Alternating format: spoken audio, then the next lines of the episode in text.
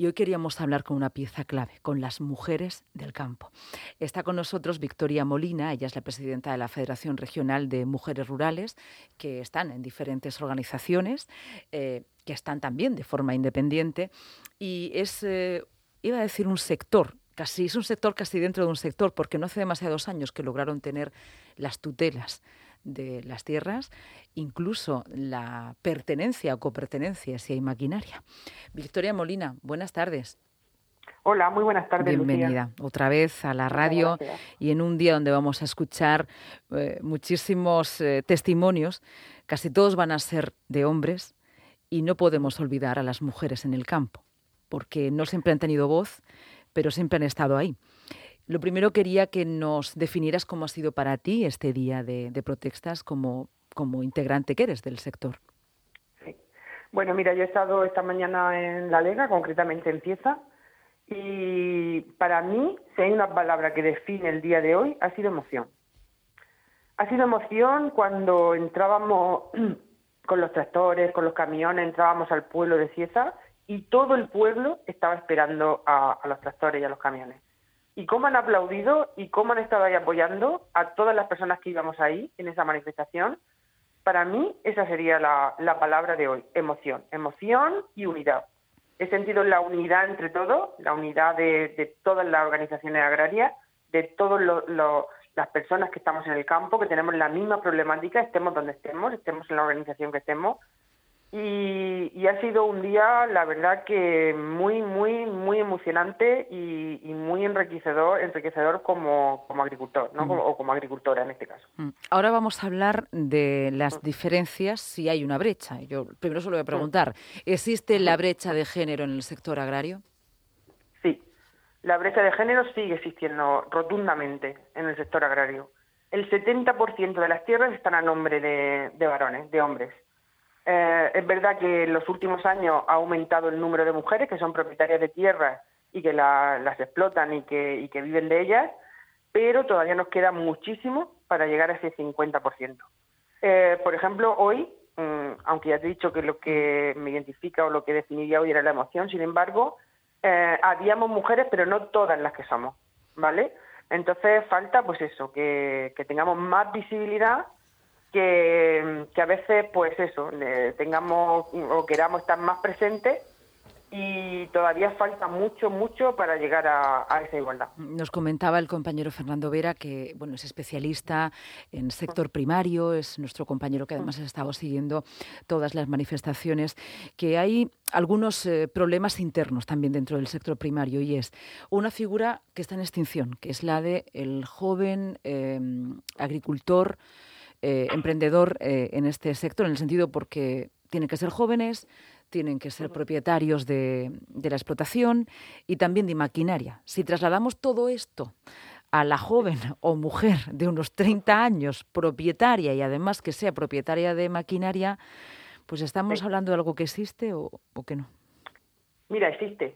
Yo lo conozco. Conozco algunas mujeres así, con maquinaria, con tierra y, que trabajan, pero son mm, la mínima expresión, mm. la mínima expresión, ¿vale?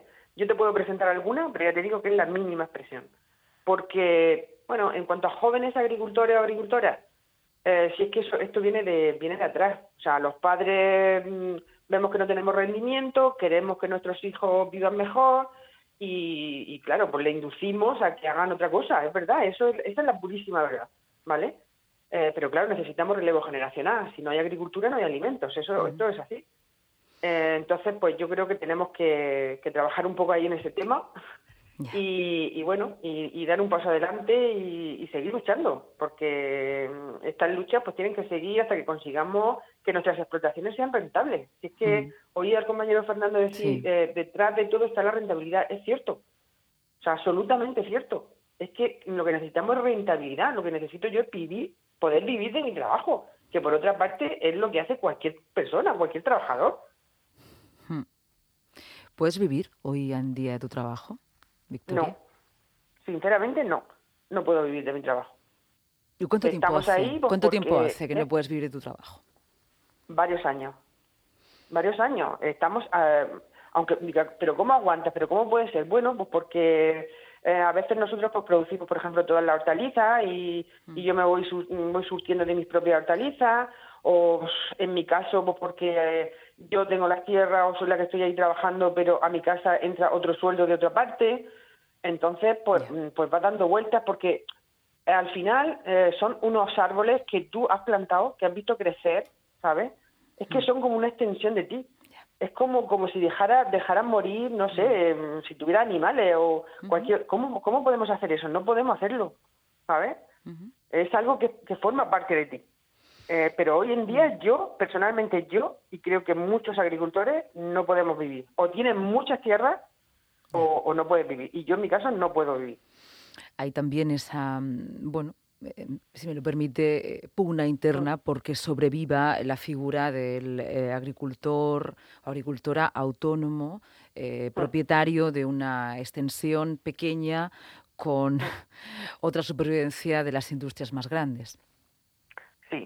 A ver, eh, el pequeño y mediano agricultor yo creo que es necesario y tiene que seguir estando ahí esa figura. O sea, es que es nosotros damos muchísimo trabajo a muchísima gente. Eh, yo, por ejemplo, en mi explotación a lo mejor tengo seis trabajadores. Mi vecino tiene otros seis. El otro son cientos de puestos de trabajo. Que no nos engañemos. Que en Murcia vivimos de la agricultura. Eh, es, que, es que es así.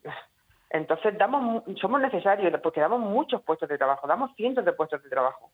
Pero para seguir dando esos puestos de trabajo, para seguir ahí, necesitamos que se cumplan una serie de cosas que es lo que estamos pidiendo en estas movilizaciones que estamos haciendo. Y no son cosas de, locura, son cosas que, por ejemplo, el, cuaderno digital, pues es que es que la media de agricultores es del 60, de 62 años. Entonces a veces se hace cuesta arriba eso porque la tecnología ha avanzado muchísimo.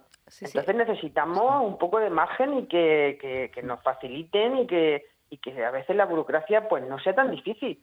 Esto nos lo contaba ayer. entre otras cosas. Nos lo contaba ayer, eh, no sé si la conocerás, también una mujer rural, Julia Segura, desde Lorca, nos decía, y después de todo, eh, ¿qué hago con el cuaderno digital? Es decir, es como un añadido, ¿no? Como es cierto también que el campo tiene que, eh, bueno, pues acompasarse a los tiempos y que seguro que cuando lo, lo aprendan o aprendamos a usarlo todo va a ser mucho más sencillo, ¿no? Pero al menos que den esa transición, ¿no? Para poder superar la brecha digital.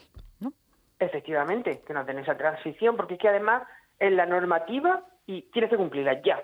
Oiga, déjame, déjeme que me adapte, déjeme que aprenda, déjeme que vea esto cómo va. Eh, es que, eh, o sea, lo que estamos pidiendo yo creo que es absolutamente razonable. O sea, déjame, déjame que pueda aprender a hacer eso. Pues Victoria Molina, le damos las gracias personalmente, también como mujer, porque ahí están las voces de las mujeres del campo, que os estamos oyendo en los últimos años, pero también en honor a todas esas que, que no han tenido la voz, pero que siempre han estado ahí. Gracias. Muchísimas gracias. Muchísimas gracias, Lucía. Muy buenas tardes. Buenas Muchísimas gracias. Volveremos a hablar pronto. Adiós.